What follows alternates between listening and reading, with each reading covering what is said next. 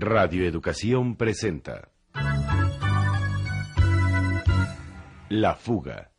Yo soy María del Mar. En mis ganas de cantar hay una luz sagrada.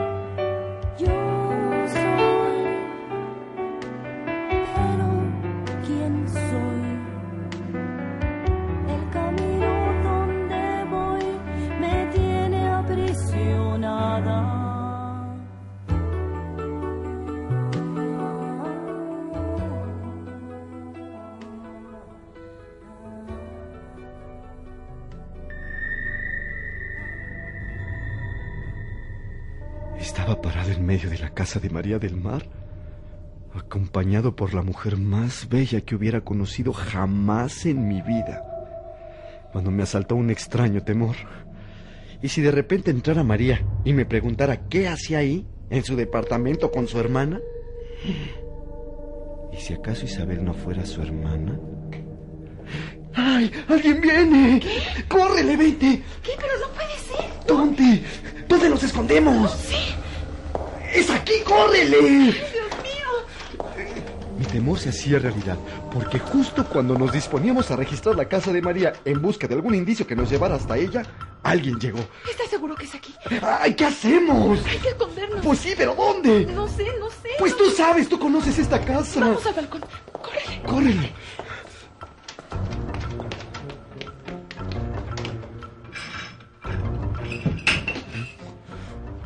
Un par de hombres de aspecto poco amistoso había entrado al departamento.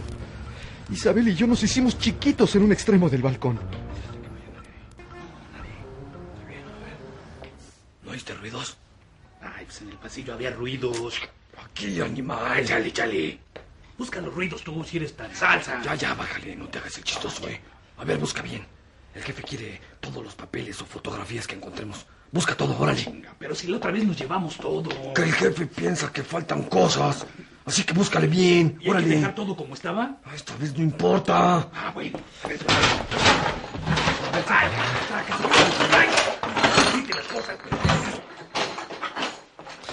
Isabel se pegaba contra mí y escondía la cara en mi pecho. Sentía su cuerpo acurrucarse en el mío en busca de protección. Sus ojos brillaban en forma extraña, como presa de una excitación mezclada con angustia. No pude más que maldecir mi suerte, porque solo en una situación como aquella podía tenerla tan cerca de mí. Te digo que ya nos llevamos todo, mano. Mira esto. ¿Qué encontraste? Pues es un libro. Ay, está muy mafufo. Mira, espérate. El, el, re- el ritual. El ritual de la gran magia. ¿A poco se dedica a ese tipo de trabajitos, eh? Órale, yo creo que esto al jefe le va a interesar. Pues échalo aquí. Oye, a ver, espérate. ¿Quedaron chelas del otro día? Sí, déjame ver. ¡Ah! Aquí hay otro de esos libros raros. ¿De cuáles? Ándale, mira, trae brujas y sacrificios humanos. Oye, ¿no, ¿no será narcosatánica? Puede que. Cállate, Isabel. Mi corazón latió con más fuerza, pero ahora motivado solo por el miedo. Si esos tipos nos descubrían, a mí me iría muy mal. Mmm, mala suerte. ¿Qué? Nomás hay una chela. Y mira lo que me encontré en la cocina. ¿Qué saber? Mira. Tan raras las hierbas, ¿no? No, pues no están raras, pero... No, bueno, sí, tráetelas también. A ver, no vaya haciendo. ¿Qué, qué, qué, qué, qué te estás embolsando, güey? Ay, nada. ¿Cómo que nada si te vi? Ah, chingada mi chance. No, hombre, que, que el jefe no quiere que se pierda nada. Ay, ¿quién, quién se va a dar cuenta? Es un pinche collar. Shh, que habla bien, como pinche collar. A ver, a ver, déjame verlo. ¿Y es- ¿No será de oro? Los chances, pues por eso lo traigo. No, yo no sé, no sé, no sé. ¿Cuánto no, crees que cueste? No, espérate, no. Es bruja, ñero. No te vaya a caer la maldición. Otro chale, lagarto, lagarto, lagarto. Te estoy cotorreando, güey. ¿No se lo llevo? Desde el balcón, sin poder hacer nada, Isabel y yo presenciábamos en silencio cómo esos dos tipos tiraban libros, destrozaban floreros e iniciaban el saqueo impunemente. Isabel trababa las quijadas y cerraba los ojos. Por sus mejillas le corrían lágrimas de impotencia. Por fin los visitantes concluyeron su trabajo. Listo. Ya no hay nada más. Pues vámonos entonces. ¿Qué fue eso? A ver, a ver, shh, cállate. Fue en el balcón, ahí lo oí. No, no, hombre, no. No, ¿qué vas a hacer? ¿Qué? No, no, no, no, ¿te vas a asomar para que todos los vecinos te vean? No, hombre, el balcón eres tú. Vámonos, baboso. Órale, vámonos, ya, vámonos, ya. Vámonos, órale. Ya se fueron. Eso parece. Desgraciados. Calma, Isabel. Isabel se abrazó a mi cuerpo temblando. Cálmese, no pasó nada. Venga, entremos, hace frío.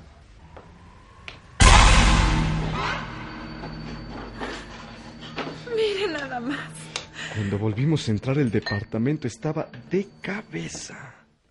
¿Cómo han dejado todo esto? ¿Pero por qué? ¿Con qué derecho? Buscaban algo que no encontraron y que debe ser muy importante para el que los envió.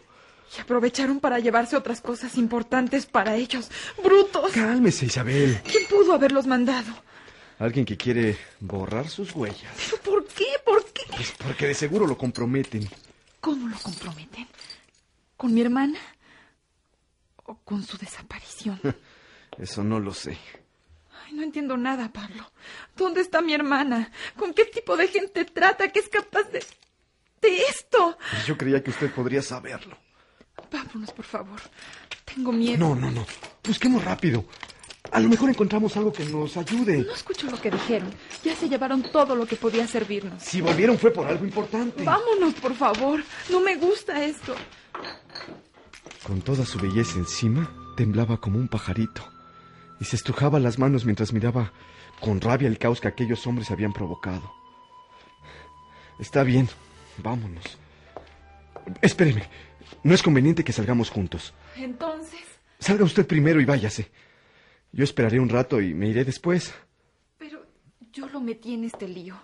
No es justo que lo deje aquí. Yo soy tan responsable como usted. No sé por qué hace todo esto, pero... Gracias. Isabel, eh, ¿dónde puedo localizarla? Yo lo buscaré. Mañana. Adiós. La vi salir. La oí alejarse. Sentía aún su perfume y sus labios en mi cara. Y de pronto me di cuenta de lo confuso de mi situación. Estaba en el departamento de una mujer desaparecida, justo en medio del escenario de un robo, y con las llaves de la casa en mi bolsa. Si alguien me encontraba ahí, yo aparecería como el culpable. Ay, lo que uno puede llegar a ser por una mujer bonita.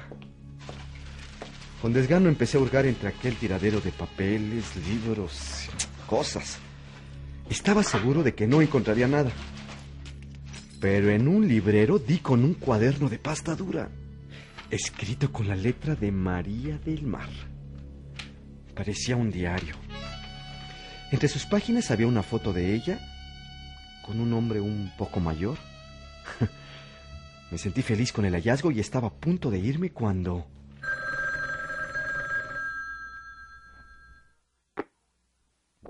Ya sé que no estás. Ya sé que te escondes, nena. Pero también que oyes tus recados a la distancia. Así que habrás escuchado mis otros mensajes y recibirás este también. María, aparece o te hago aparecer. ¿Me entiendes?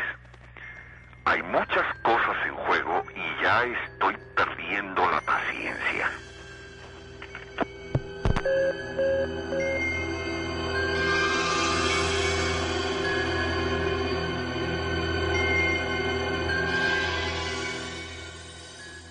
Quedé como un tarado escuchando aquella voz que salía de la contestadora. Me acerqué al aparato. En la pantalla aparecía un número, 24. Eso quería decir que había 24 llamadas grabadas en el cassette. 24 posibilidades de saber algo acerca de María. Esa era la mejor pista que podía encontrar. Claro, ¿cómo no se me había ocurrido antes? Tenía que llevármelo. Pero no podía dejar la grabadora sin cassette. Si aquella voz había mencionado recados anteriores que María checaba a la distancia, significaba que ese hombre volvería a llamar y que quizá me daría información para localizarla. Lo busqué entre las cosas de María. Ajá, y di con un cassette. Peter Gabriel. Ni modo. Tendría un fin más noble. Discúlpame, Peter. Cambié los cassettes y me fui, sintiendo que llevaba un tesoro en las manos.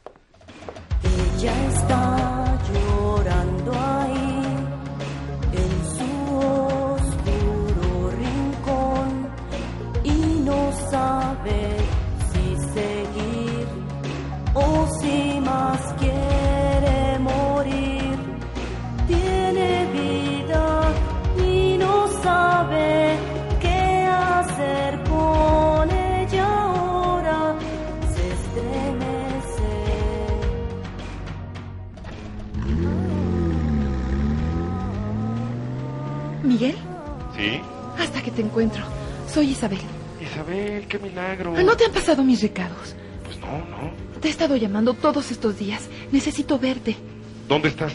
Te estoy hablando desde el celular. Estoy en el coche. ¿Te parece que nos veamos en 20 minutos? ¿Tan pronto? Es muy urgente, Miguel. ¿Dónde? Donde quieras, pero que no sea muy concurrido. ¿Qué tal si nos vemos donde otras veces? Sí, de acuerdo. Quisiera decirlo todo,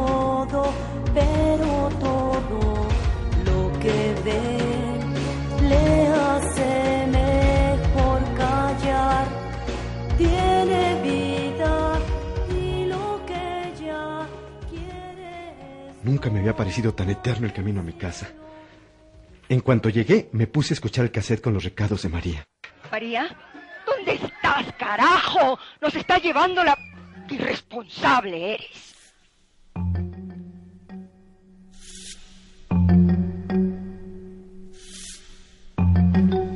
Los oí una y otra y otra vez hasta casi aprendérmelos de memoria. Entre una serie de mensajes de Sara Galvez, de su asistente, de Isabel y de un montón de gente que no logré identificar, había varios de ese hombre. María. María, ya no te escondas. Hiciste muy bien en no ir a la rumba. Por fin entendiste. No te preocupes, no va a pasar nada. Yo me encargo. En cuanto se te pase el berrinche, háblame. Era la misma voz que había escuchado en la casa de María. Le hablaba con el tono con el que se le habla a alguien que depende de uno, alguien que debe obedecer. ¿Quién sería ese hombre? ¿Por qué le dejaba esos mensajes amenazantes y dulces a la vez? ¿Sería el mismo de la fotografía que había encontrado en el cuaderno? No era un hombre tan grande como para ser su padre, pero su gesto arrogante checaba tan bien con el tono de su voz. ¿Ya ves, María? Conmigo nadie juega, ni tú ni tus amiguitos. Habla, linda. Te conviene. Sí, bien podría ser él. De pronto di con algo muy raro. María del Mar ya no existe. María del Mar no ha existido nunca. María del Mar ya no existirá jamás. Era una voz, pues, distorsionada, como para no ser reconocida. Y sin embargo me sonaba tan familiar. ¿Por qué la distorsión y por qué esos mensajes? Daba escalofrío escucharlos. Ay, María, María, ¿para qué te escondes si no existes? Pobres, todos lo creyeron, pero solo era un espejismo. ¿Qué? ¿Sería Sara Galvez? Pero no, esta voz es mucho más grave. Más bien parecía una broma de mal gusto, de alguien que resultó afectado cuando María desapareció. Me puse entonces a revisar el cuaderno. Sí, era una especie de diario. Escribir es hablar con una misma. Y eso ocurre tan pocas veces en el tumulto de estos días. Lo que había escrito se parecía mucho a la entrevista que íbamos a publicar.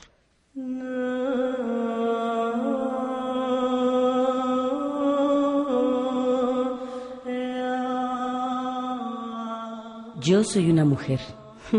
¡Qué descubrimiento! Soy una cantante o por lo menos eso pretendo. Pero no sé qué es una y qué es otra. Y últimamente canto como sonámbula. No me sabe lo que canto. Me siento como seca.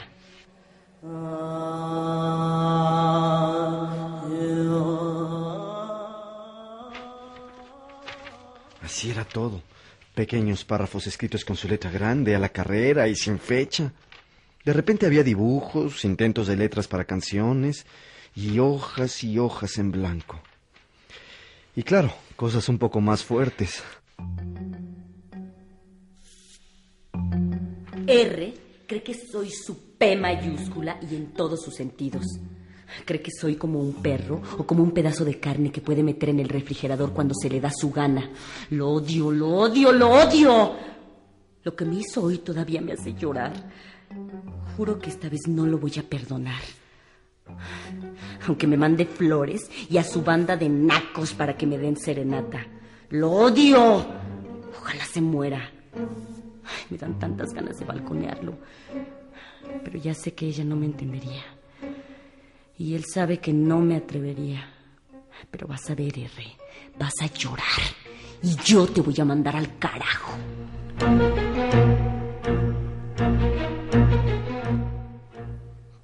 ¿Quién era R? R debía ser el mismo de la foto y de los recados. Aunque todo eso eran conjeturas. No, tenía que ver a Isabel para mostrarle todo eso. Ella sí podría interpretarlo. Pero ¿dónde encontrarla? A esas horas debía estar en su casa con su marido. Así que no me quedaba más que esperar a que me llamara al día siguiente. Ella está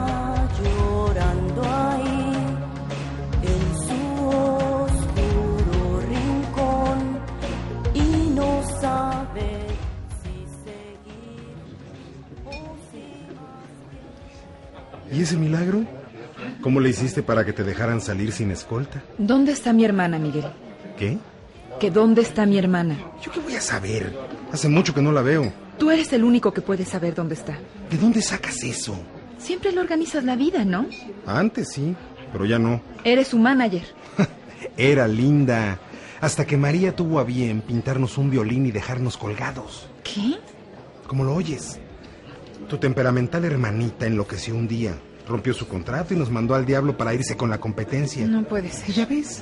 También a ellos los plantó. ¿No te ha contado nada? No. Y hace días que no aparece. Y estoy muy preocupada. Debe estar escondida. Trae una buena bronca encima. ¿Cómo? ¿Sí? Una demanda de la compañía que le va a costar hasta los huesos. Con nosotros no se juega, Isabel. La disquera también le entró a la demanda y ahora hasta la rumba. Tú dirás.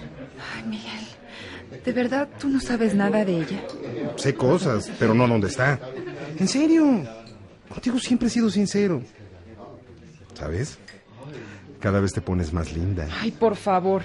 Si te busqué es que por... Mira, si te busqué es porque pensé que sabías algo. Qué lástima. Pensé que podríamos entendernos como antes. Ya, ya. Fue una idea nada más. ¿Cómo se te ocurre? Discúlpame. Creo que fue una torpeza haberte llamado. No, no, no. Espera, espera. Nos podemos tomar una copa como buenos amigos, ¿no? Ay, perdón, Miguel, me sacas de quicio. ¿Por qué estás tan preocupada ahora? Parece que no la conoces. No sé, es que nunca había desaparecido tanto tiempo y así, sin avisarme. ¿Qué, qué pasa, Isabel? Nada. Nada, perdón. Es que estoy un poco alterada. Estás muy alterada. ¿Qué sucede, Isabel? ¿Puedo ayudarte en algo? Tengo miedo, Miguel, ¿De qué? de que esta vez sí le haya pasado algo.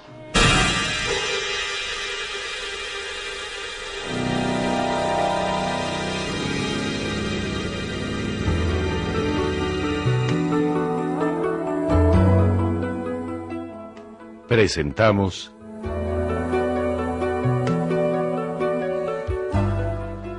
La fuga.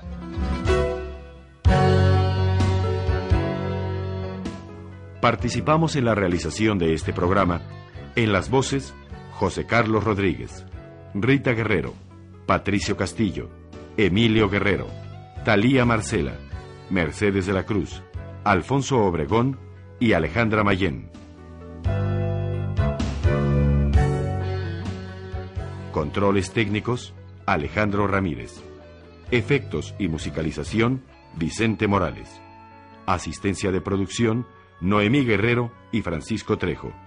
Música original de Marcial Alejandro, Rita Guerrero y Juan Sebastián Laj. Guión radiofónico de Carmen Limón y Enrique Atonal. Producción Lidia Camacho.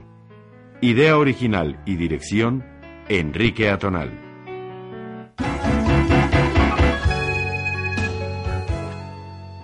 Esta fue una coproducción de Petróleos Mexicanos, Radio Educación y la Unidad de Producciones Audiovisuales del Consejo Nacional para la Cultura y las Artes.